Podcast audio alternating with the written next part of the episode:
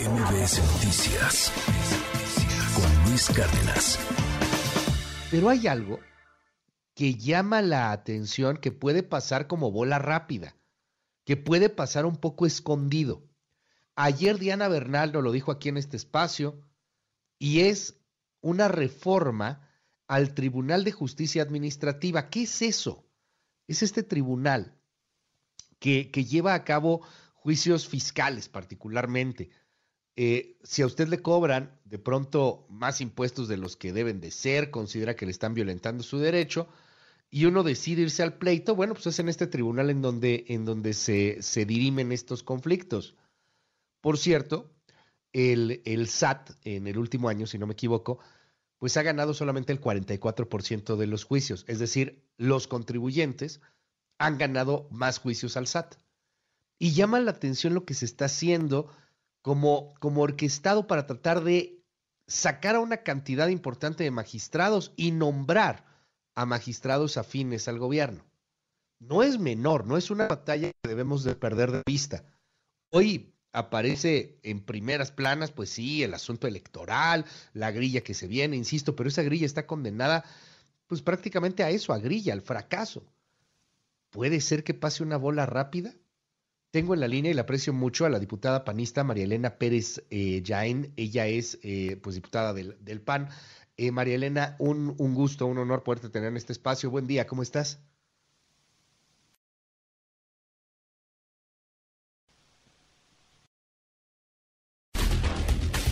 Ah, no, eh, en un momentito la tenemos, perdóneme, perdóneme, en un momentito la, la, la tenemos.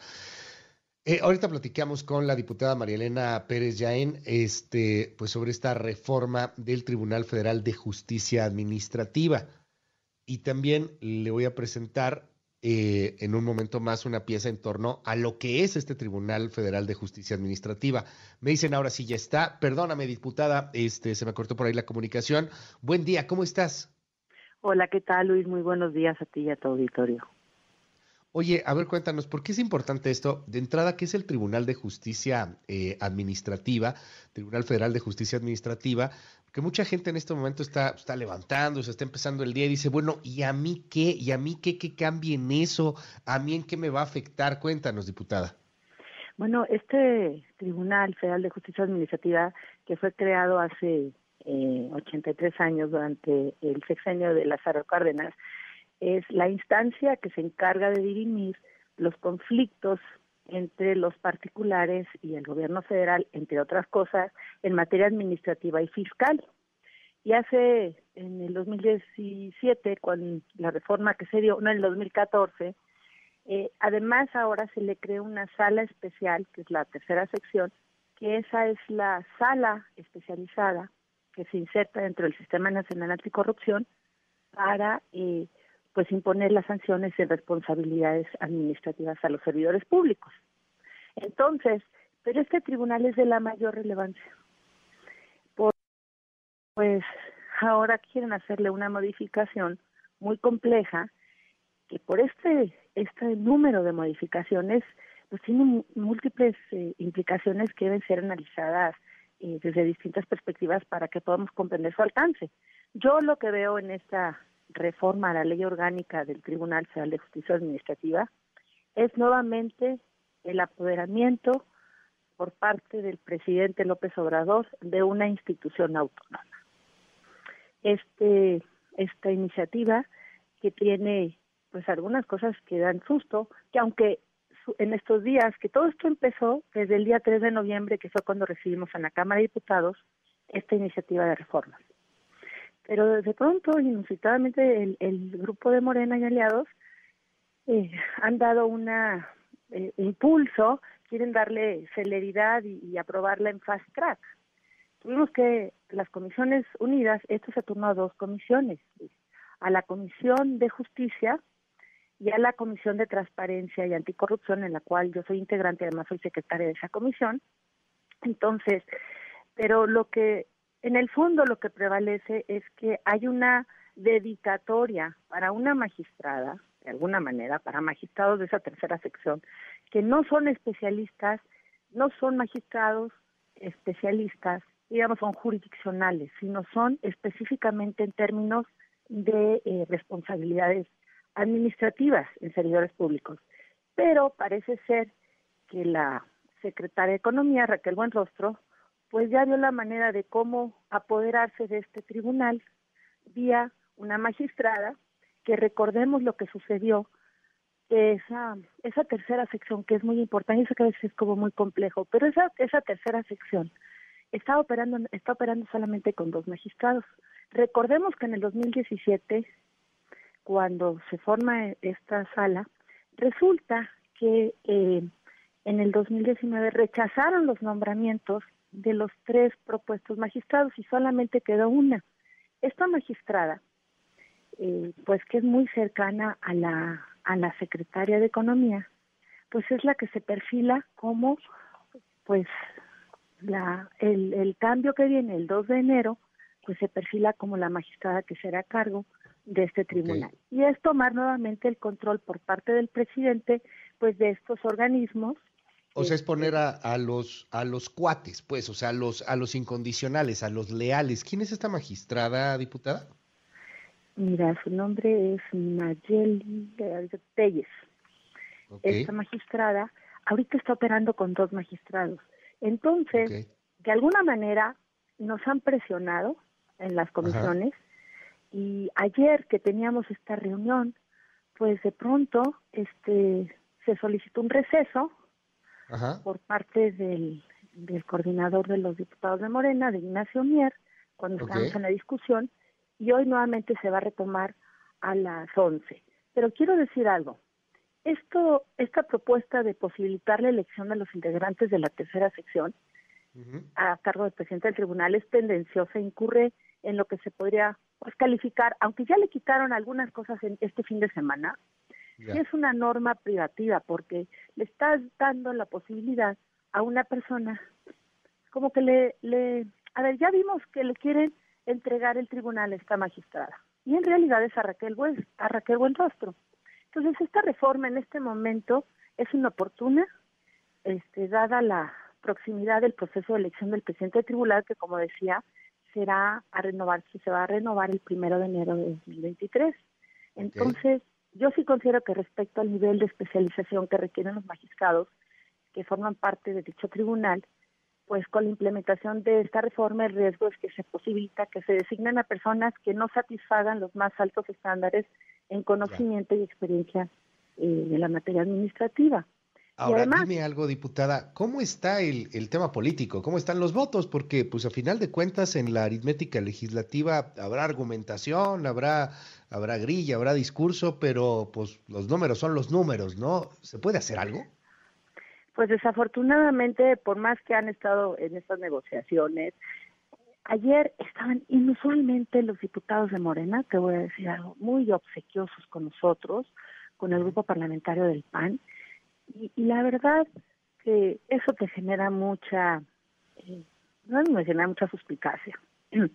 ¿Por qué? Porque ellos ayer tuvieron incluso en esta en esta reunión, eh, digamos que fue de carácter extraordinario, ayer por la tarde, hubo ahí un pues unos intercambios fuertes entre el, grupo parlamentario del PRI Morena, pero en realidad ellos nos están metiendo una bola rápida con esto. claro.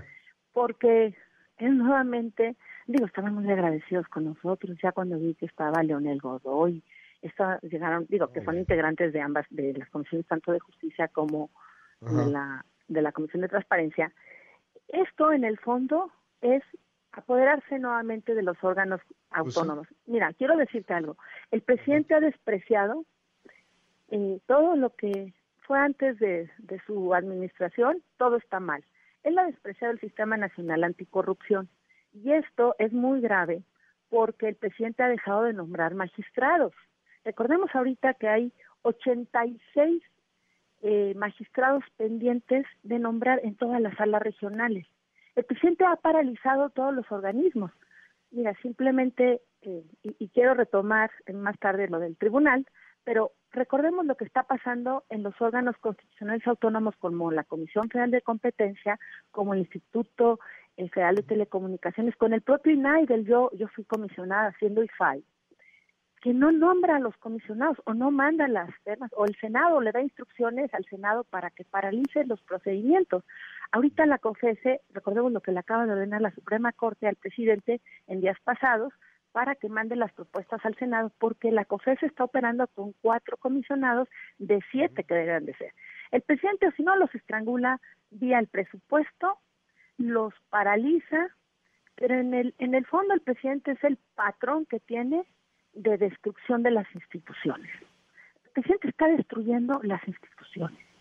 Entonces, este patrón de asalto que está haciendo el presidente, como decía, capturar o inhabilitar a todos estos organismos, paralizarlos al no, enviar, no enviar los nombramientos, ¿sí? es gravísimo. Está haciendo el presidente un desmantelamiento de estas instituciones que le dan fortaleza a la democracia. Tan es así que el día de hoy también llevaremos a discusión el dictamen de la reforma político-electoral. O sea, se están llevando a cabo dos cosas muy importantes. Una es la reforma a la ley orgánica del Tribunal Federal de Justicia Administrativa y también hoy llevaremos la reforma constitucional a Sí, claro, la, electoral, que, que, esa, bueno, pues nació muerta, ¿no? O sea, no, no vemos que tengan ahí la posibilidad de cambiarlo por los votos constitucionales, no alcanzan las dos terceras Bueno, no sabíamos que había nacido muerta, Liz. Ahora porque ya el PRI se manifestó. Recordemos cómo está la composición del Congreso, de la Cámara de Diputados. Los 115 diputados del PAN siempre hemos estado firmes. Así también los, el, el, PRI, el PRI tuerce su manita, ¿no? De pronto, pero creo que van firmes ahí o no. Yo creo que sí, porque Alejandro Moreno ayer nos, nos manifestó, yo soy parte también de esa comisión, de la Comisión de Gobernación, estoy en esa comisión, entonces ya manifestó que el grupo de 69 diputados del PRI van a votar en contra de la reforma político-electoral. A ver, para e, esta reforma político-electoral es constitucional si se requiere mayoría calificada. Es decir, el Morena y sus aliados solamente requerirían de 58 diputados del PRI. Yo creo y estoy estoy cierta, ahora sí quiero creerles al, al grupo parlamentario del PRI que van a votar en contra. Entonces, unidos, si ellos se unen a nosotros, o sea, entonces el PAN que tiene 115, el PRD que tiene 15, MC que tiene 25 y 69 del PRI, ya no va a poder pasar Morena y aliados la reforma político-electoral porque es constitucional. El problema es en este tipo de otras reformas, que son reformas legales, que son reformas a leyes, que no son simplemente este, valga la redundancia, con mayoría simple la sacan, es decir, 250 diputados más uno. Entonces, pero este es de gran calado. Yo estoy súper preocupada. Yo digo, bueno, ayer también decía el PRI en las comisiones, ¿por qué darle celeridad a, la ley a la reforma a la ley orgánica? Porque quieren elegir el 2 de el 2 de febrero, eh, perdón, el 2 de enero quieren que sea esta magistrada al frente del tribunal. Nayeli Telles, pues vamos a estarle dando seguimiento al tema es bola rápida, a final de cuentas, ahí sí tienen los votos en el oficialismo y, bueno, pues para muchos la lectura es, es también una especie de distractor, ¿eh? o sea, esta reforma constitucional que sí, evidentemente, pues llama mucho la atención, que es muy polémica, etcétera, pero pues por abajo viene, viene lo que ahora en épocas del Mundial, pues podría llegar a ser un golazo. A ver, a ver qué pasa, diputada, estaremos hablando si nos das oportunidad. Sí, yo te lo voy a agradecer. Y sabes que también quisiera recomendar el día de hoy un artículo que se publica del doctor José Román Chota, que se llama El Tribunal de Justicia Administrativa en la mira para todos los este, interesados en este tema. Eh, creo que es en la silla rota porque es un, es un tema de veras crucial. Si permitimos que se apoderen, como lo que han hecho, Luis, cómo se apoderaron de la Comisión Nacional de los Derechos Humanos con esta señora que ha, ha ido al garete al frente de este organismo. Poco a poco han ido colonizando todos los organismos constitucionales, el Banco de México, el INEGI, el propio INAI, o sea, ellos van introduciendo a la gente que ellos requieren y, y si no es el presidente, pues es Ricardo Monreal, o sea, el Senado.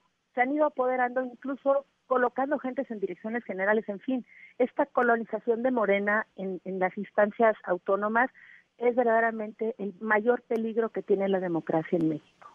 Estaremos atentos. Gracias. Es la diputada María Elena Pérez Yaén. Mil gracias, diputada. Muchísimas gracias. Buen día, Luis. MBS Noticias con Luis Cárdenas.